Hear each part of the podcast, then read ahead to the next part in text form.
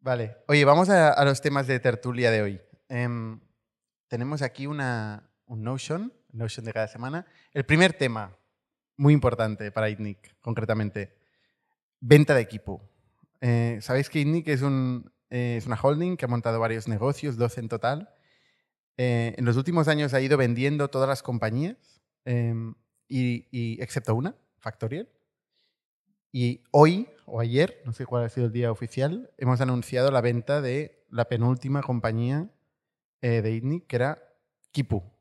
Kipu es un software de gestión administrativa financiera que ayuda a pequeñas empresas a hacer todo el proceso contable, administrativo, eh, gestión de tesorería, reconciliación, eh, bancos, y que sincroniza con la contabilidad y con el, con el gestor. Le ayuda a las empresas a tener una ventana con el gestor, poder acceder a sus documentos, sus tickets, facturas y poder ver cómo, cómo está su negocio.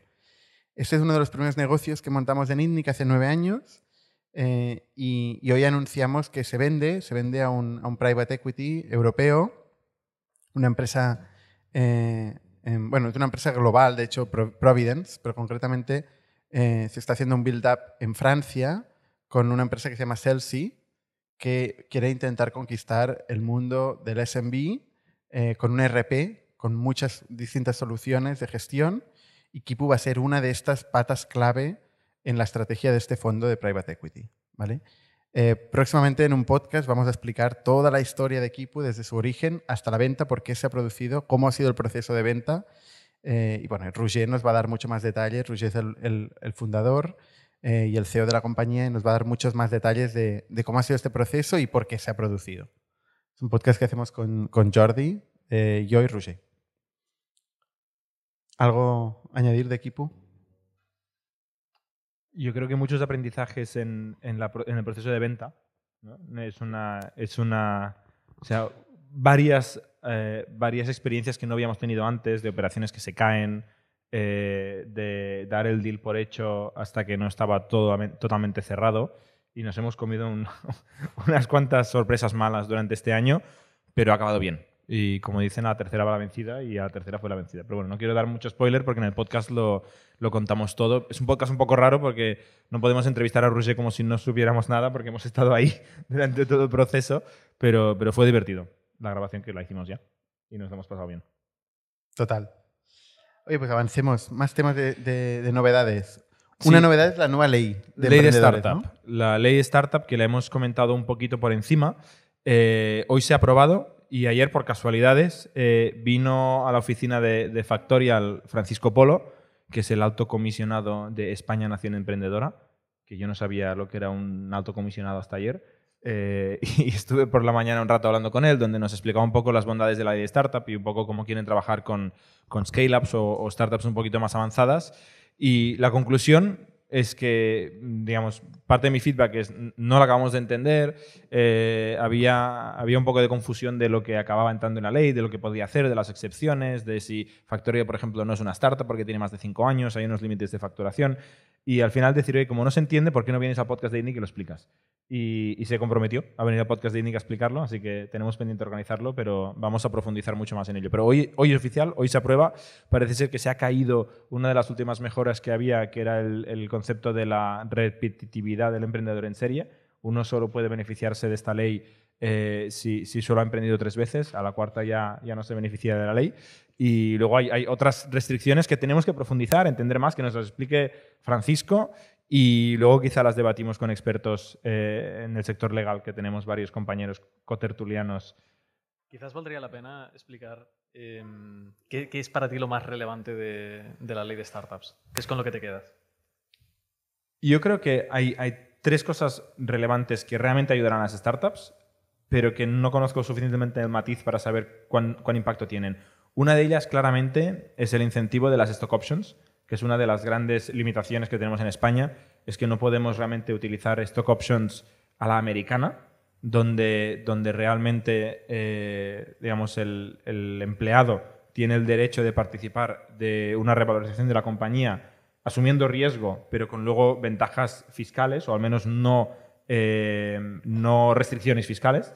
y esto parece ser que lo han, mejorado, pero, pero hay asteriscos, ¿no? Como por ejemplo cuando, cuando el, el grant cumple 10 años dejan de aplicar estas ventajas. 10 años es poco, te obliga quizá a ofrecer un evento de liquidez cuando la empresa no está lista, ¿no? Como el otro día hablamos con el caso de, de Stripe, eh, no por ley, sino en este caso por, por grant.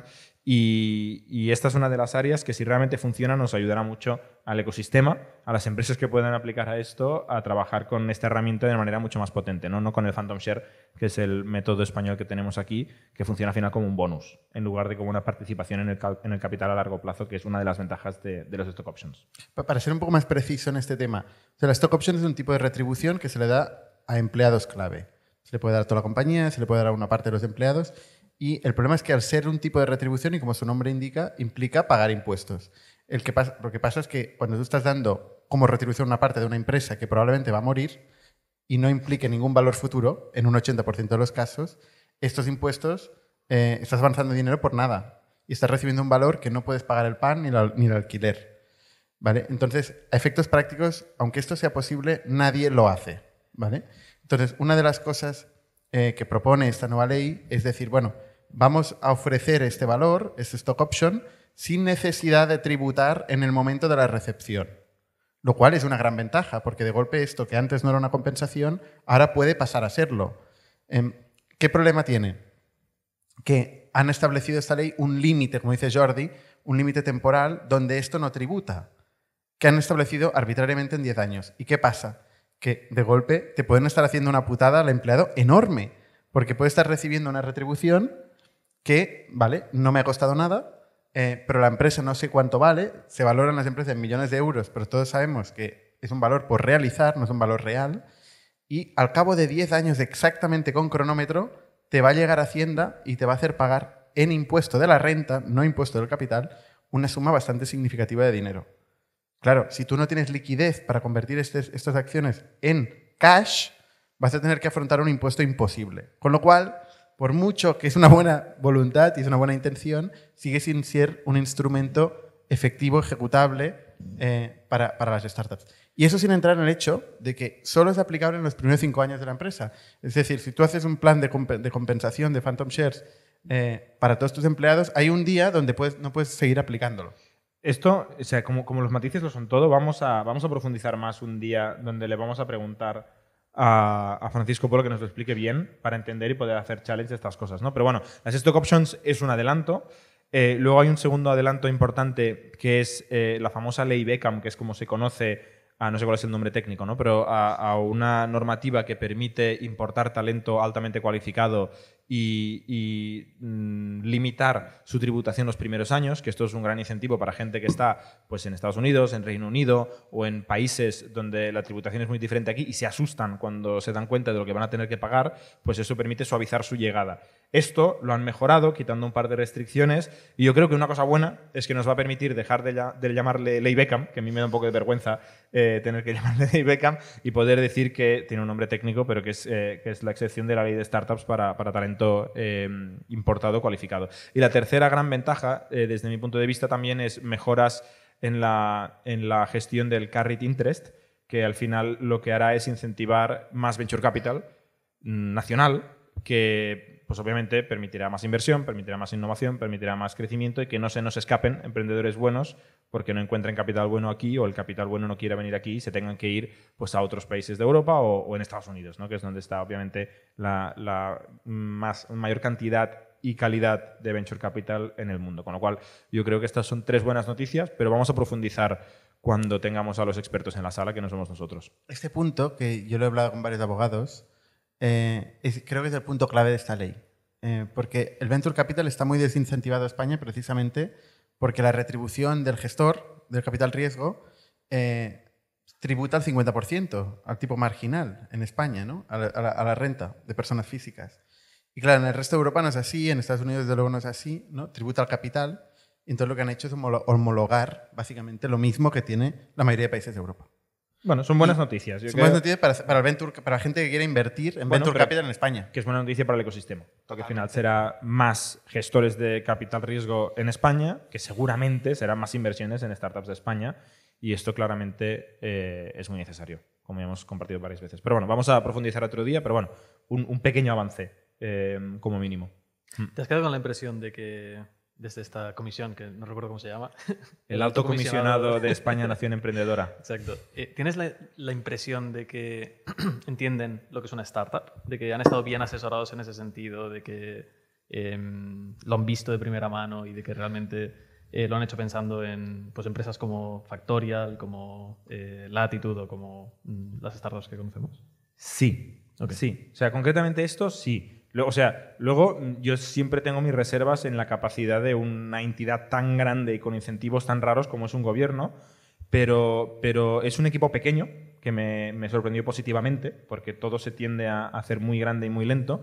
Es un equipo que, si no me equivoco mal, son 10 personas, punto, donde eh, la persona que lo lidera, que es el alto comisionado, que es este señor Francisco Polo, es un ex emprendedor eh, que hizo eh, un proyecto social que era una especie de Change.org que acabó fusionándose con Change.org y, estuvo durante 10 años, no, 7 años, perdón, eh, liderando Change.org en España. O sea, tiene experiencia operacional, tiene experiencia y, yo creo curiosidad y actitud de montar proyectos desde cero con muy pocos recursos. Y luego el proyecto este de ley de startup lo han trabajado muy de cerca con algunas asociaciones, que no es completo, pero que es mejor que nada. Por ejemplo, grupos como Endeavor, que es un, un grupo de emprendedores, ha estado muy cerca de esto, o eh, Adigital, que es una asociación de empresas digitales que hace poco lanzó STEC, que es una asociación de scale-ups eh, de la cual Factoria forma parte, y también con ASCRI, que creo que ahora tienen otro nombre, pero que es la Asociación Española de Venture Capital. O sea, sí que había personas del ecosistema uh -huh. en la conversación y nadie está perfectamente contento, pero el feeling de toda esta gente que yo conozco es decir que es un muy buen paso adelante. Eh, mi perspectiva es decir, ok, 1.0, ahora por la 1.1. O sea, no, no, no, paremos aquí. ¿no? O sea, ahora vamos a ver cómo va, qué impacto tiene y vamos empezando a trabajar en la 1.1. César, ya que haces las preguntas, ¿tú qué es lo que más te chirría? ¿Qué es lo que te, te haría falta para la actitud? ¿Qué te, te podría ayudar? Sí, yo creo que... Un mensaje aquí a Francisco Polo. eh, me voy a repetir un poco, eh, porque ha sido el primer punto que Jordi ha mencionado, pero eh, para mí el tema de las Phantom Shares eh, o sea, cuesta mucho explicarlo, cuesta mucho que se entienda. la gente, el contenido que consume habla siempre de stock options y cuando le hablas de una cosa que se parece pero que no es, yo creo que alguna gente se piensa que le estás intentando estafar incluso. Entonces, por mucho que, que, lo expliques, el tener que utilizar este método alternativo para, para al final dar un trozo de la, de la, compañía a la gente que, que la está construyendo, eh, joder, cuesta bastante. Eh, entonces, si esto lo solucionan, creo que habremos avanzado bastante. Eh, pero bueno, con el tema del límite de los 10 años veremos, veremos qué pasa. Uh -huh. O sea, básicamente del tema de las stocks, uh -huh. stock options. ¿no? Uh -huh. Yo creo que el tema de las stock options en general es un, es un tema difícil de entender la mayoría de gente no está todo el día comprando y vendiendo equity. Uh -huh. Entonces, tener que explicarlo. Yo, si no he hecho, eh, no sé, mil pizarras explicando el concepto de, de, Phantom Share, y al final lo que acaba pasando es que como no hay cultura de eso, tampoco es un instrumento de motivación. Uh -huh. y, y es, un, es, un, pez que se muerde la cola, ¿no? O sea, muchos, muchos emprendedores preguntan hasta qué punto tienen que hacer plan de, planes de stock options y tal con empleados que a veces igual por 10.000 euros más se van a otra empresa y, y, el stock options al final no les acaba sirviendo, ¿no?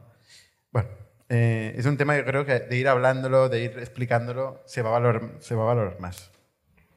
Tiene que ver con la, el desarrollo del ecosistema. Yo espero que cambie principalmente porque mm, a mí me parece un motivador increíble, realmente. Eh, el, es, es, realmente el, estamos todos en el mismo barco, estamos todos construyendo esto y todos nos vamos a, a beneficiar de si esto tiene éxito, ¿no? Eh, ¿qué, qué, qué, mejor motivador que este hay? También hay, también hay una percepción, un sesgo, que es el, el, el, crecimiento permanente, ¿no? Claro, la gente lo percibe como esto va a más, esto va a más. ¿Y qué pasa? Hay momentos como ahora que va a menos. Uh -huh. Y que de golpe la gente ve que tenía mucha pasta ahí metida y de golpe cero. O en algunos que han comprado las, las stock options han perdido dinero. Y eso no les mola. Pero ese es el juego del equity. Uh -huh. Ese es el juego del capital, ¿no? O sea, también hay que explicarlo esto, ¿no? Eso es lo que pasó en WeWork famosamente, ¿no? Con las valoraciones absolutamente locas y luego los reseteos de valoración.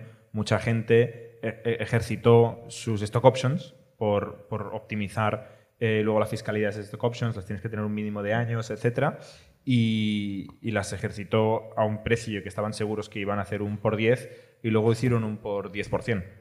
Y, o sea, 10% quiere decir que se dividieron por 10 el valor, con lo cual no valía absolutamente nada. Pero sí, es el juego que hay. O sea, si queremos que la gente participe, tiene que, tenemos que hacerlo mm, para arriba y para abajo. sí, sí.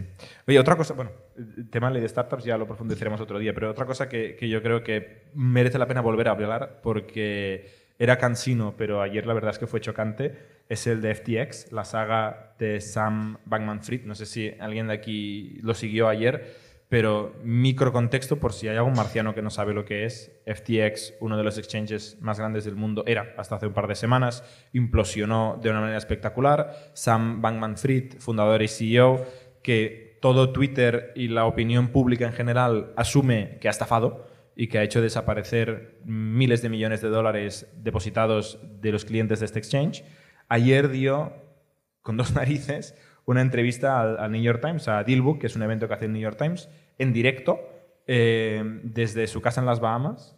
Y es una persona que, que, todos asumimos que está siendo perseguido criminalmente, que va a acabar quizá décadas, si no toda su vida, en la cárcel y que ha hecho un agujero, un cráter más grande que Enron.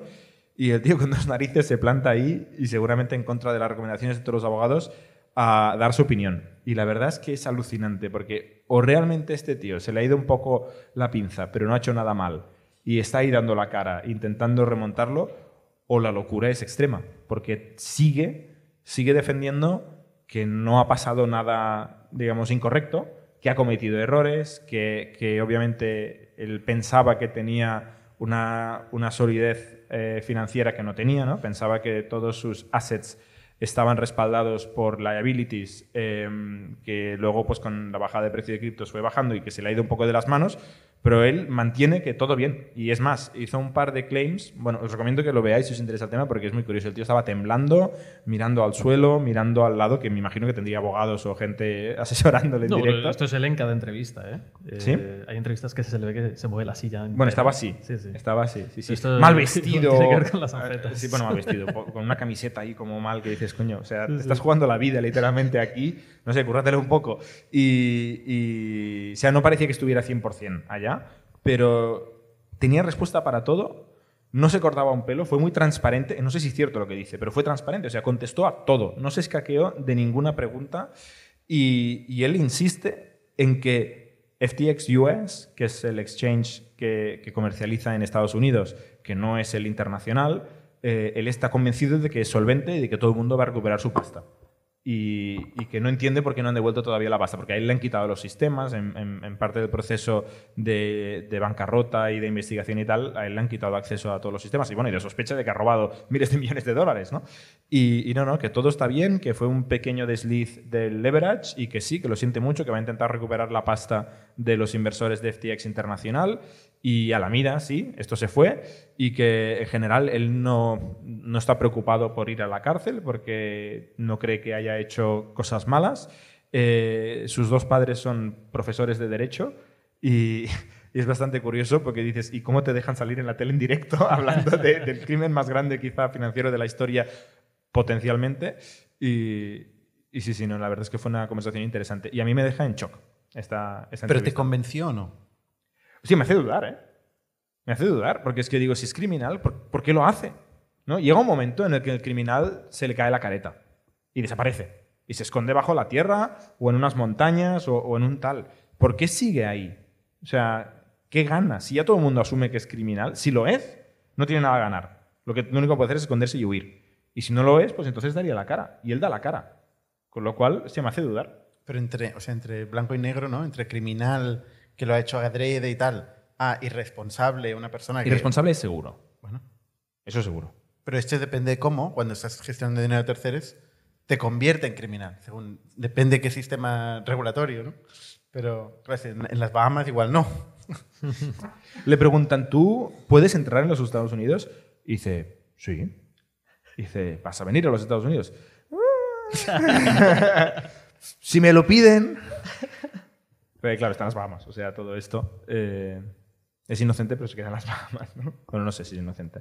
Pero bueno, eh, noticia, noticia de la semana en esta saga fue la, entrevista y, la cantidad de titulares que dijo. Una cosa que me sorprendió es que, es que realmente, dice, este tío es listo, eh, es inteligente. Pero ¿cómo puede ser tan naif? Una muy buena amiga suya le empezó a preguntar cosas sobre el tema por DM, por mensaje privado, y él contestaba todo. Y esto luego se liqueó eh, como una entrevista. Y el tío dice, yo no pensaba que lo iba a publicar. Dice, se me olvidó por un momento que era periodista. Y dices, pero ¿cómo puede ser un genio? Porque lo es. Y a la vez explicar una cantidad de barbaridades que explicó en privado, que no le incriminan, pero le dejan muy mal, eh, a una periodista. Es como un comportamiento súper errático, ¿no? Realmente. Como que no, quizás no está tan ahí como, como mucha gente piensa. Eh, no sé si tiene que ver con las prácticas que, que tenían costumbre por hacer en la casa aquella. Él ha Eh, denegado todo esto, ¿eh? Ha negado Sí, todo esto. imagino. Sí, sí. Lo de las drogas y las orgías y tal. Esto lo ha desmentido, pero bueno, Eh, todo mentira. Venga, ¿qué más? Jordi, que tienes aquí todo el... ¿Qué más? Acabo de leer que Brett Taylor deja Salesforce. De hecho, lo he leído mientras entraba por la puerta. Eh, Brett Taylor, que se ha puesto muy de moda este año, porque aparte de ser coceo de Salesforce, que es una cosa más aburrida, era chairman de Twitter, que este año era un trabajo bastante divertido. Eh, ya no es chairman de Twitter por razones obvias, porque ahora eh, lo es una extremidad de Elon Musk, seguramente, y, y ha dejado de ser coceo de Salesforce justo un año después de unirse a Mark, a Mark Benioff, que es el fundador y, el CEO original de Salesforce, eh, diciendo que tiene ambición de emprender y tal. Y al final la- el comentario eh, de- del colectivo del mundo de tecnología es que no cuela. Porque si tenía tantas ganas de ser emprendedor hoy, hace un año, seguramente también lo sabría y no se habría liado a ser coceo de, Salesforce. ¿no? Con lo cual, es el segundo coceo de Salesforce que, que cae. El primero fue eh, Keith Block, que duró creo que menos de dos años también, con lo cual yo creo que están intentando hacer un cambio ahí de organización y que seguramente Benioff no lo está consiguiendo.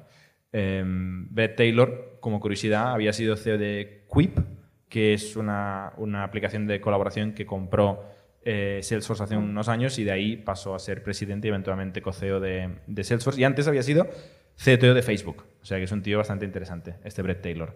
Y bueno, Brett- eh, Salesforce viene a tener un solo CEO, que es el original, que es Mark Benioff. Ya veremos cuánto dura. Es curioso porque Salesforce es la referencia absoluta para los que nos dedicamos al SaaS. Eh, es quien ha abierto camino, quien ha desarrollado el método de venta eh, que seguimos todos, ¿no? con, con B2B Sales, Outbound, etc. Y, y es un poco el que marca la referencia hasta dónde puede, mover, puede moverse el mundo tradicional al cloud y al SaaS. ¿no? Yo le voy dando a refrescar siempre a su, a su ARR, porque es público, ¿no? y está ahora en 30 billion. Not bad, ¿no? Yo siempre digo que Salesforce se inventó el SaaS. Me acuerdo que yo no lo entendía, pero que el- el- el logo, no el logo. Paul ¿no? Graham no está de acuerdo con esto. Paul Graham dice muchas cosas. ¿Qué dice Paul Graham? No, bueno, cuando Se lo inventó él, el SaaS. Vía web. Ah, bueno, claro, el sí. Entre SaaS vía web y. Salesforce, yo elijo Salesforce en cuanto a impacto. Y, y Salesforce me acuerdo que su pancarta, su lema era no, como un símbolo de prohibido, no software. Y decía, ¿cómo que no software? Si hacéis software. Pero ellos se referían a no software en plan vender software. Porque lo que vendes es servicio, vendes eh, acceso al cloud. Y, sí, sí, sí, estoy de acuerdo. Es la referencia y al final es el que demuestra que es un gran negocio. Y de hecho me acuerdo mucho cuando 37 Signals, Basecamp, ¿no? Lo, eh, DHH y Jason Fried eh, machacaban mucho a Salesforce porque estaba muy bien valorado eh, al principio por Venture Capital y tal y no dejaban de perder dinero y eran los típicos que miraban la, cuenta de pérdidas y ganancias de Salesforce y decían ¿por qué, tiene tanto mérito esta empresa si esta empresa pierde un montón de dinero? ¿no? Mirad en cambio Basecamp que factura poquito pero gana dinero. Y, yo al principio me hacía dudar, digo, hostia, es verdad, ¿cómo es que esta empresa que ya es madura y tal no consigue ganar dinero? Hasta que entendí cómo funciona el compounding del revenue recurrente. Salesforce estaba perdiendo dinero porque tenía clarísimo el dinero que estaba ganando en el futuro y estaba reinvirtiendo todo en crecimiento porque estaban solos en el mercado del CRM, Enterprise y Mid-Market. Y en el momento en el que no pudieron crecer tan rápido, se convirtieron en una máquina de ganar dinero. Lo que pasa es que ellos expresamente estaban reinvirtiendo todo lo que podían en crecer mientras tuvieran eh, terreno de crecimiento. ¿no? Y a mí esto me abrió mucho los ojos, es el entender cómo funcionan eh, la rentabilidad o no rentabilidad de un, de un software as a service. Así es como me justifico porque Factorio también pierde dinero. Y lo bien, lo bien que nos ha ido el ejemplo de, Perdiendo de dinero. Salesforce. No, de- del ejemplo de Salesforce, ¿no? Aunque ahora está cinco veces su ARR. ¿eh? Está valorado en 145 billion a día de hoy. Ha caído un 50% este año. Está en más de 300. Casi 340 llegó. Eh, y bueno, No, esto es la, no sabemos cuál es el fondo, ¿no? Pero Y el net cinco income, veces ARR. Y net income, o sea, ¿qué está generando? Poco. O el cash flows from opera- from operations. Poco, poco. Eh, 65 mil Seten- dólares de... 75 millones. 75 millones, perdona. Pero el año pasado medio billón. Sí, Hostia. se ha ido para abajo. Claro, lo primero que se recorta eh, es ventas, muchas veces. En mercados en, en, Bueno, ellos sufren, claro. en recesión. Sí, sí. Ellos están en el CRM, en la parte que toca más ventas, funcionan por seats, se despide mucha gente. eh, tiene un efecto inmediato en, el, en su bottom line. Bueno, veremos. La semana pasada hablamos de Disney, que renunciaba al nuevo CEO. Bueno, parece que está de moda. Irse de vacaciones. Como CEO.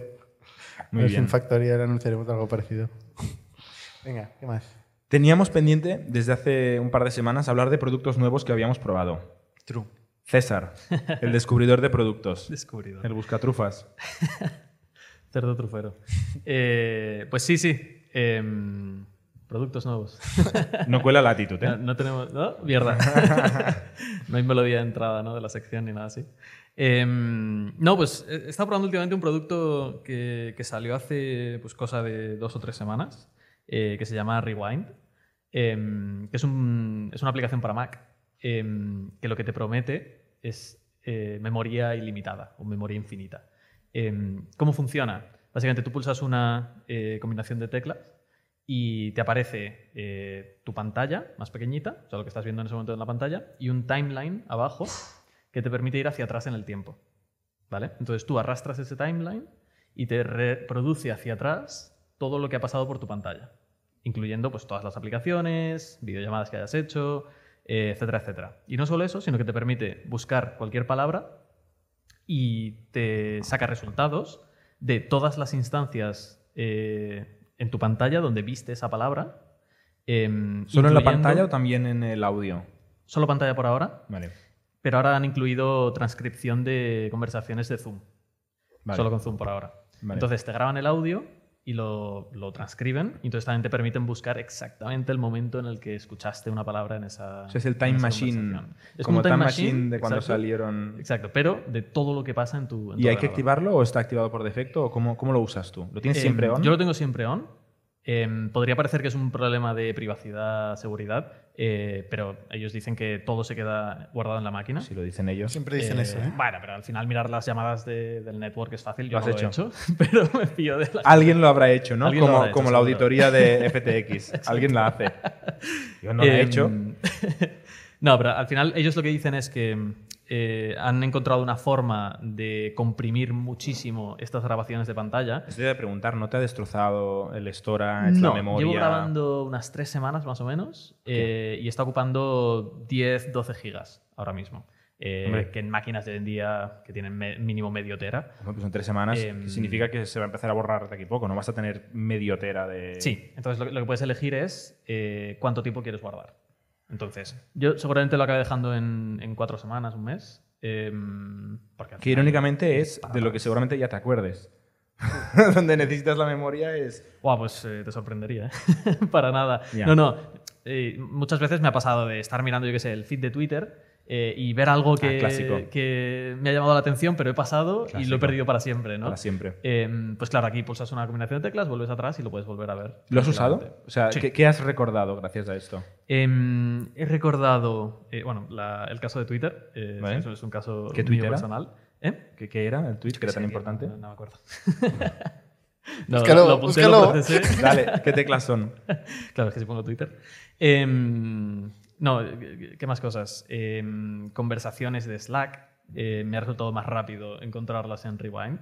Porque se funciona realmente, es, es increíble, o sea, funciona muy, muy rápido. Tú escribes cualquier cosa y es que te saca todas las instancias donde has visto esa palabra. Em, nombres de empresa. Hostia, ¿dónde es que vi el nombre de esta empresa? Eh, pues mira, fue una nota de prensa que es imposible de encontrar de nuevo, em, porque quizás no era sobre esa empresa, sino que era sobre otra. Casos de uso de este tipo, eh, es, es- es increíble.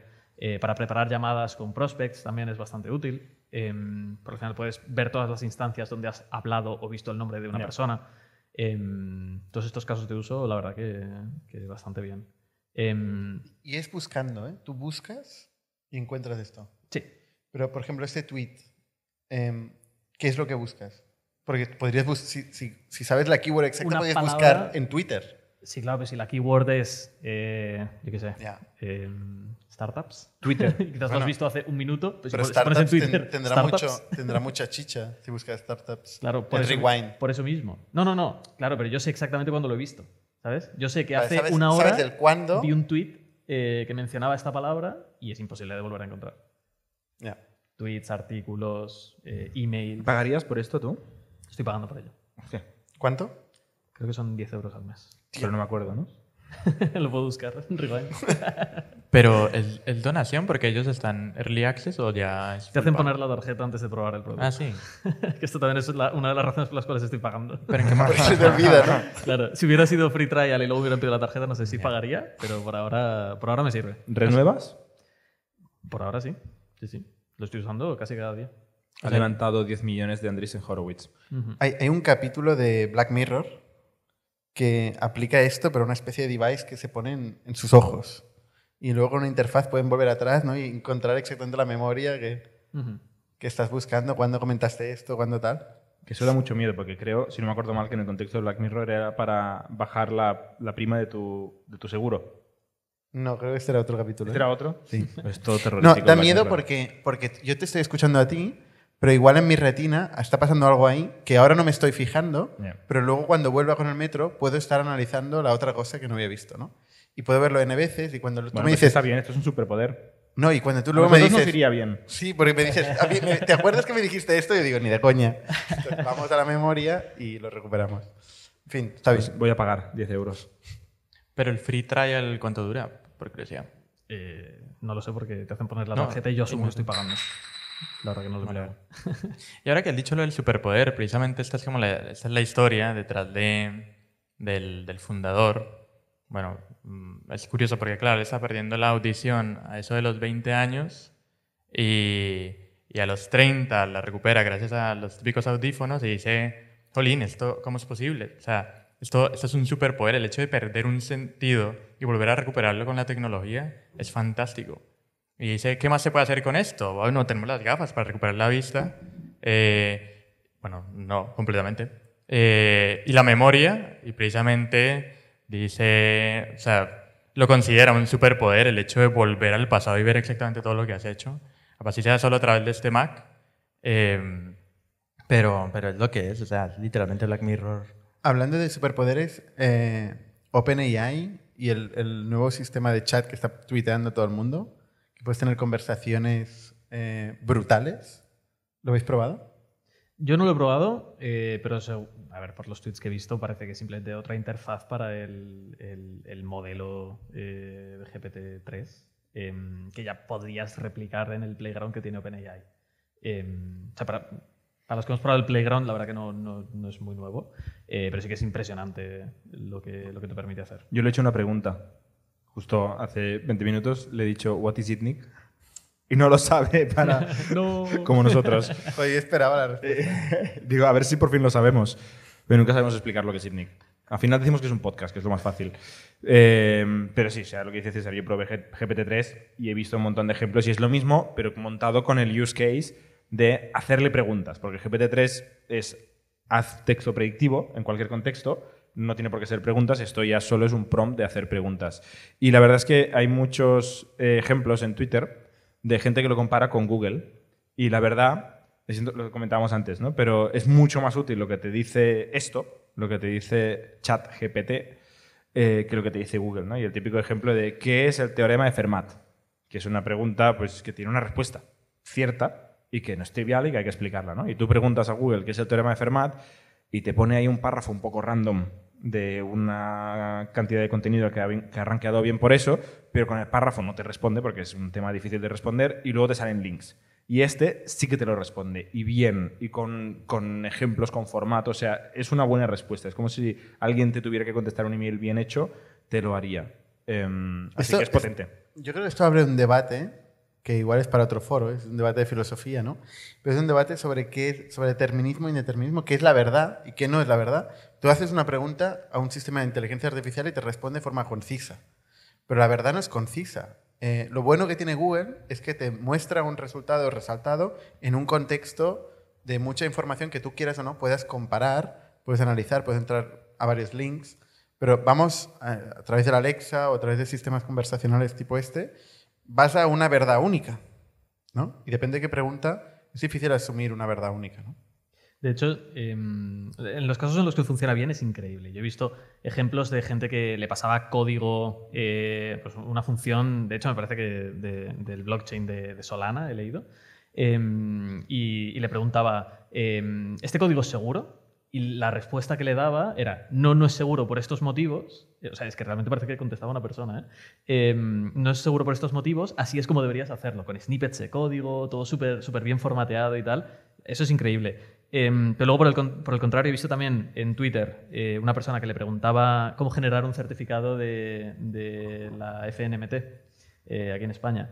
Y, mm, y le contestaba, pero algunos detalles no estaban bien. Por ejemplo, le decía, eh, tienes que entrar aquí, no sé dónde, introducir estos datos, bla, bla, bla, y si tienes dudas, llama a este teléfono.